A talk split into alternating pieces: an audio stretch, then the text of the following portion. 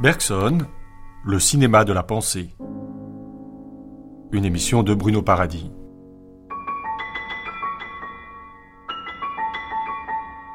Bonjour et bienvenue sur France Culture pour cette troisième matinée consacrée à Henri Bergson. Aujourd'hui, le déroulement de l'émission sera quelque peu modifié en raison de l'office religieux du 15 août. Mais tout de suite, nous écoutons Jean Val. Jean Val, qui suivit les cours de Bergson au Collège de France, rencontra notre philosophe à plusieurs reprises. Dans cette archive de 1947, il complète le portrait de Bergson que nous traçons chaque matin. J'ai souvent rencontré Bergson et j'ai suivi ses cours au Collège de France au milieu d'une grande affluence. Je l'ai vu personnellement maintes fois, d'abord à propos d'un mémoire de diplôme que je préparais sur William James, ensuite à propos d'articles de Julien Bada dont j'avais à faire un compte-rendu, c'était juste avant la guerre, en 1913. Et bien souvent, j'ai été dans le bureau de Bergson et je me rappelle encore la façon dont il apparaissait euh, car c'était bien une sorte d'apparition. Il semblait se détacher sur un fond euh, d'obscurité, et sa voix se détachait sur un fond de silence, et il semblait en quelque sorte surgir, étonné lui-même, dans la lumière du jour. Henri Bergson. Quel est l'objet de l'art Si la réalité venait frapper directement nos sens et notre conscience, si nous pouvions entrer en communication immédiate avec les choses et avec nous-mêmes, je crois bien que l'art serait inutile, ou plutôt que nous serions tous artistes, car notre âme vibrerait alors continuellement à l'unisson de la nature.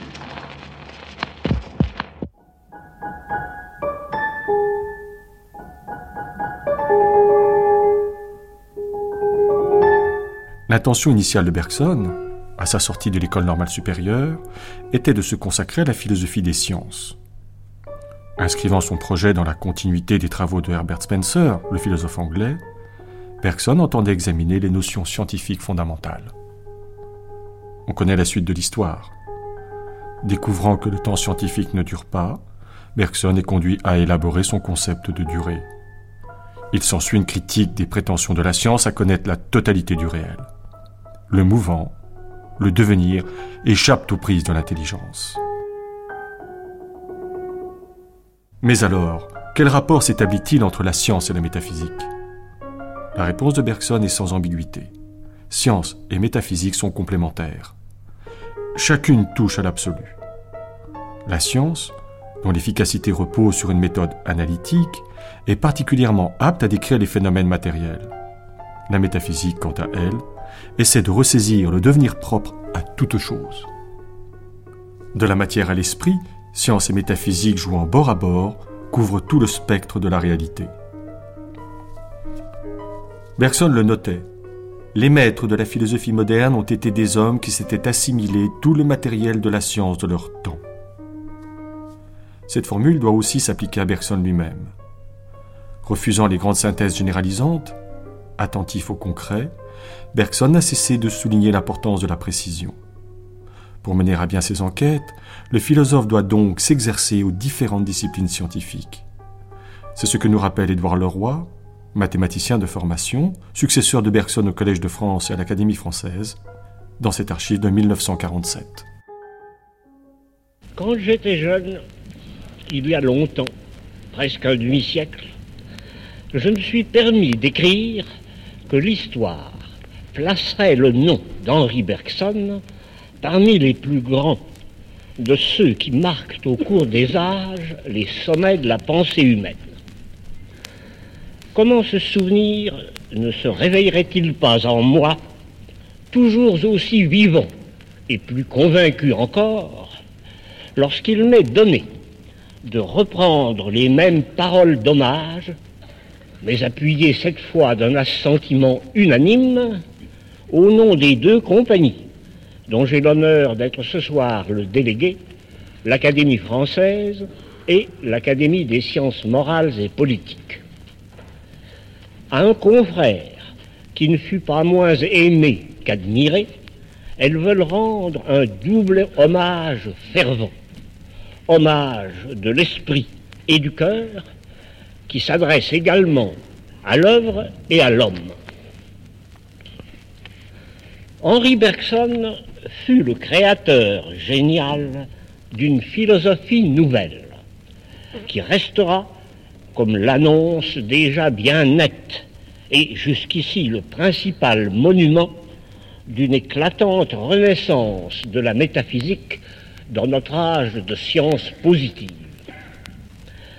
Cette philosophie qu'il renouvela, le penseur en affirmait sans doute avec la tradition l'indépendance légitime, la nécessaire autonomie, voire la primauté, mais sans rien méconnaître non plus des justes droits de sa rivale, sans rien sacrifier à l'idole d'une séparation appauvrissante qui serait ruineuse d'une part et de l'autre. Henri Bergson avait le culte de la précision, qu'il n'estimait nullement incompatible avec l'usage de moyens d'enquête méthodique d'une autre sorte que la mesure et le calcul. Précision, cependant, dont il n'ignorait pas que l'art s'acquiert avant tout par l'exercice des disciplines scientifiques. Son information, en ce sens, était d'une richesse rare, d'une exactitude minutieusement contrôlée.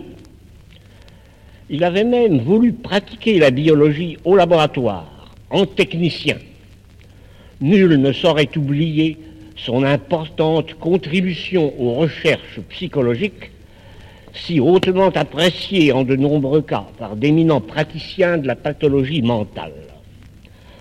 Ce qu'il rêvait en somme d'obtenir sous le nom de philosophie, c'était au fond une souple synthèse de scrupuleuse critique et de spiritualité profonde, prises chacune selon leurs exigences les plus strictes.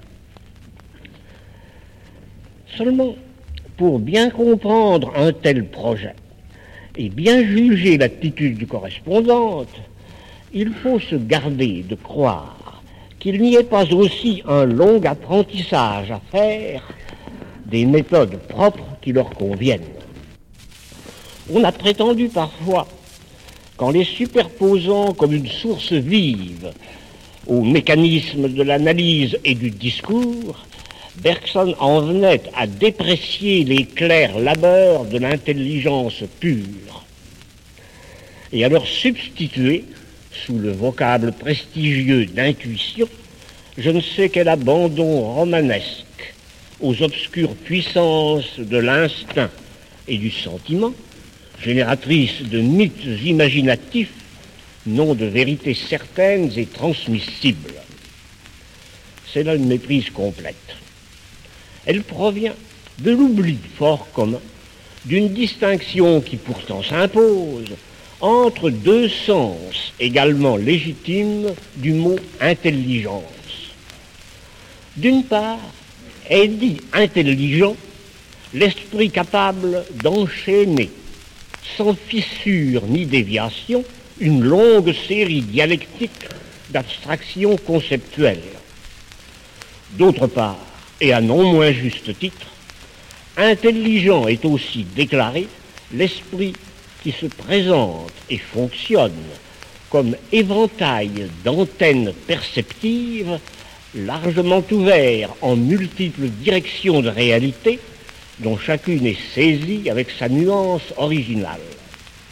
Or, c'est dans cette seconde perspective qu'il faut se placer quand on parle d'intuition laquelle est donc bien pensée authentique, mais pensée moins soucieuse de discours sur l'objet observé du dehors et de réduction à des cadres habituels toujours les mêmes que de sympathie accueillante et d'entrée vécue au-dedans. L'intuition ainsi comprise n'est pas anti-intellectuelle, disons-la plutôt trans-intellectuelle Et n'y voyons pas je ne sais quelle ineffable extase de révélation passivement subie, car, pour éclore, elle suppose au contraire un long travail d'assaise préparatoire qui utilise toutes les procédures de raison et d'expérience et n'y ajoute que l'acceptation d'un passage à travers une crise de purification intérieure où l'âme entière s'engage. À vrai dire, la science elle-même a besoin d'une semblable démarche au moment de l'invention, mais la métaphysique n'existerait plus du tout si elle voulait s'en passer. Ce que l'explicite reconnaissance de ce fait fit découvrir à Henri Bergson, il est impossible de l'exposer sérieusement en quelques minutes. Aussi bien est-ce dans toutes les mémoires quant aux grandes lignes caractéristiques. Philosophie de la durée concrète, ressaisie à l'état pur comme caractère distinctif de la conscience profonde. Philosophie du changement, tenue pour essence de l'être, sans besoin d'aucune chose immuable qui le supporte. Philosophie de la liberté, atteinte en son jeu réel, singulièrement plus intime que la simple délibération classique.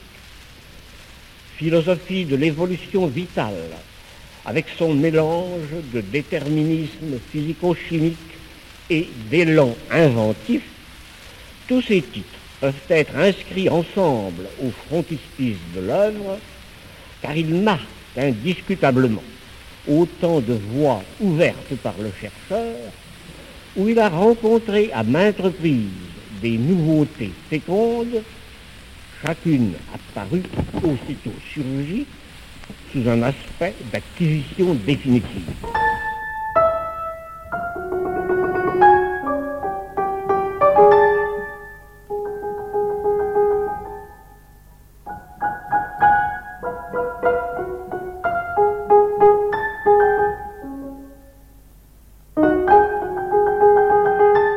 Chacun des grands textes publiés par Bergson repose sur l'exploitation de données scientifiques précises.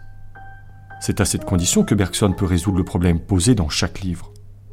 Émile Breillet, historien de la philosophie, successeur de Bergson à l'Académie des sciences morales et politiques, retrace l'histoire des grands textes de Bergson en explicitant la nature des connaissances scientifiques mobilisées. L'archive date de 1950. Henri Bergson est un de ces rares génies qui joignent à l'audace de penser, à une sensibilité frémissante, une puissance de réflexion capable d'ordonner les idées. Cet ordre n'est pas chez lui déterminé par des idées a priori, ni par des traditions. Il s'engendre dans la recherche même.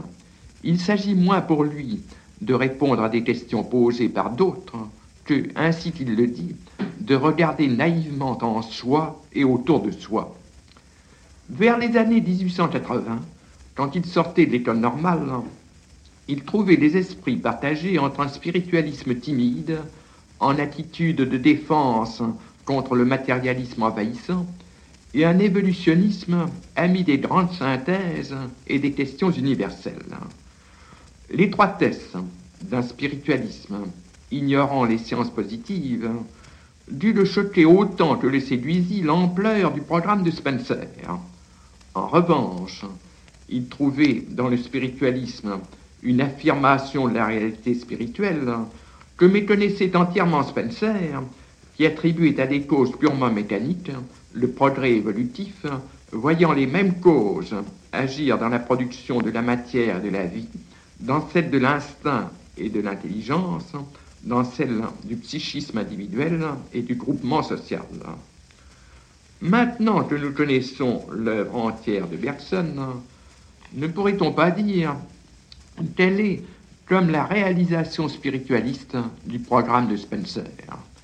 Avec sa première œuvre, Les données immédiates de la conscience en 1889, il s'attaque à la notion capitale de l'évolutionnisme, celle du temps réversible de la mécanique, pour la remplacer par la durée vécue, celle que nous connaissons en nous-mêmes dans l'acte libre et l'invention. En 1896, il explique dans Matière et Mémoire la raison profonde pour laquelle l'homme tend naturellement vers une conception mécaniste de l'univers. L'intelligence humaine est en effet et reste essentiellement celle d'un fabricateur d'outils qui décompose et recompose la matière. Il ne conçoit donc la matière que comme inerte et toute action, même celle du vivant, comme analogue à l'action purement mécanique qu'il exerce avec ses outils. En 1907, l'évolution créatrice laisse voir dans son titre même l'intention de l'auteur. L'évolution telle que la comprenait Spencer se bornait à des concentrations ou des, ségrégations de particules matérielles.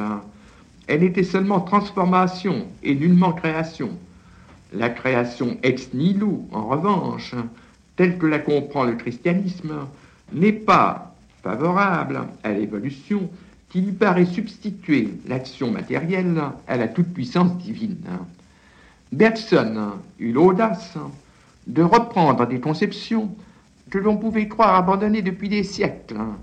Genèse de la matière, origine de la vie, division des êtres vivants en règnes, des règnes en espèces, naissance de l'instinct, avènement de l'homme et de son intelligence, tels sont les problèmes qu'il a la hardiesse de poser, non pas à la manière d'un historiographe de la nature, comme Darwin ou Spencer, qui voit les choses de l'extérieur, mais en cherchant leur devenir intérieur, grâce à la sympathie que nous sentons en nous avec la force qu'anime l'univers. Car l'homme n'est point dans l'affaire un simple spectateur, il y est engagé, il y est à la fois produit et acteur. On raisonne, dit plaisamment Bergson, comme si l'homme avait à se tenir dans un coin de la nature comme un enfant en pénitence. Mais non, la matière et la vie remplissent le monde sont aussi bien en nous. Quelle que soit l'image, quelle que soit l'essence intime de ce qui est et de ce qui se fait, nous en sommes. D'où le caractère positif des solutions bergsoniennes qui, combinant les données de l'expérience du biologiste et l'intuition de l'élan vital que nous saisissons en nous, nous font apercevoir les grandes lignes de l'évolution. L'homme est un être intellectuel sans doute, mais il retrouve en lui des traces, des directions qui ont mené la vie vers la torpeur végétale ou vers l'instinct fixé des insectes.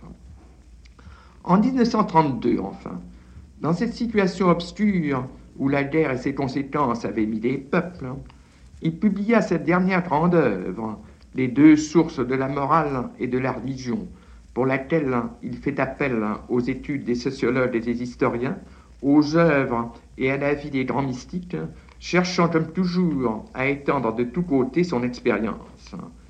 Il importe aujourd'hui plus que jamais de réfléchir sur la dualité annoncée par le titre. Il y a une morale faite de règles que nous impose le groupe social auquel nous appartenons et auquel nous devons obéir pour appartenir à ce groupe. Telle n'est pas la morale prêchée dans le sermon sur la montagne.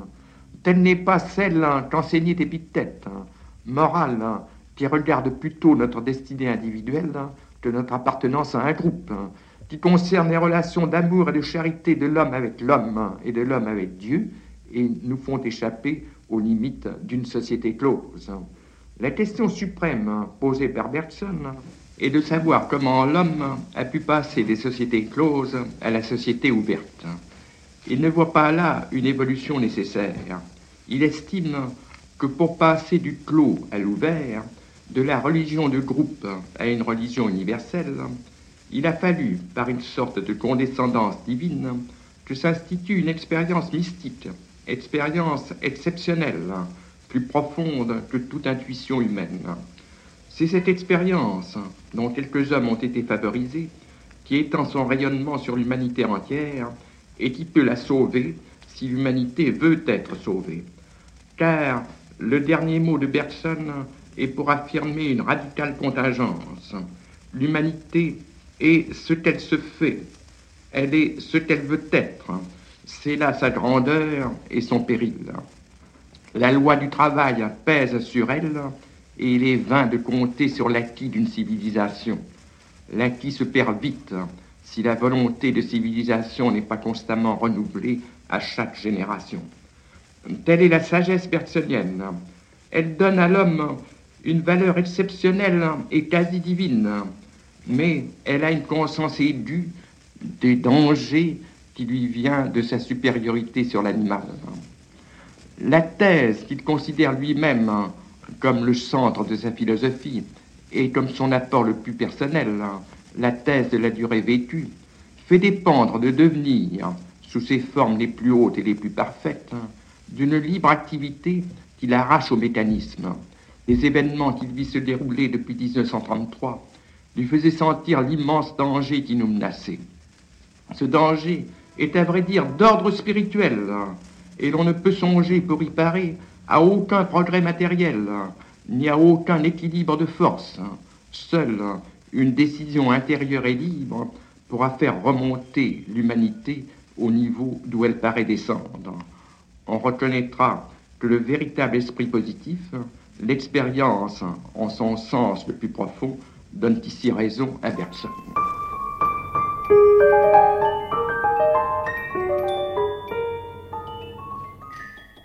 L'intérêt de Bergson pour les sciences ne s'est jamais démenti. Et la discussion la plus célèbre que nous connaissons est bien sûr celle qu'il noie avec Einstein dans son ouvrage Durée simultanéité. Vladimir Jankelevitch, dans une archive datant de 1965, évoque le rapport entre le métaphysicien et le physicien.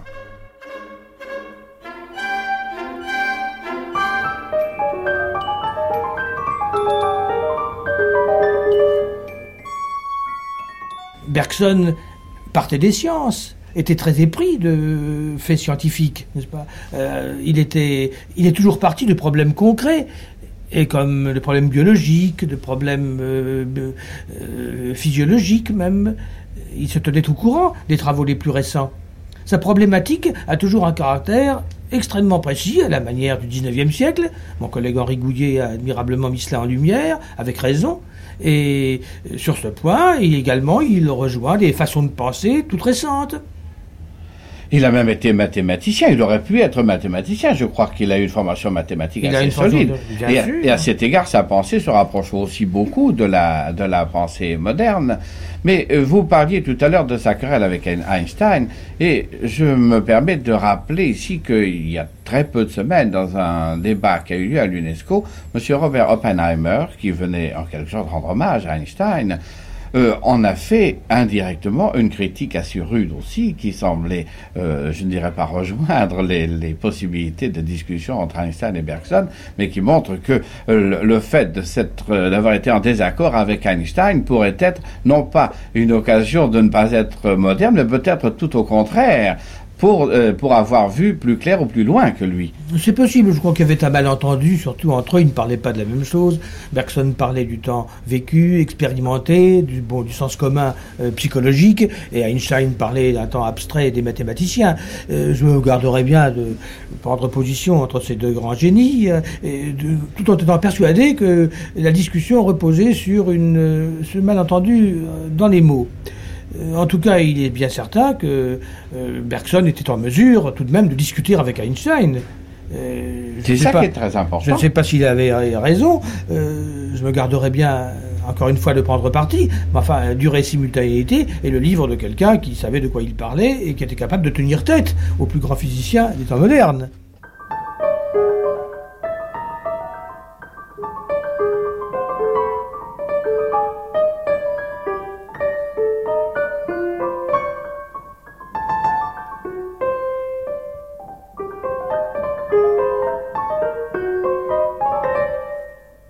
Retrouvons après l'office religieux. Pour la deuxième partie de notre émission, nous recevrons Arnaud François et Élie During. Ce sera pour nous l'occasion de revenir sur le dialogue entre Bergson et Einstein.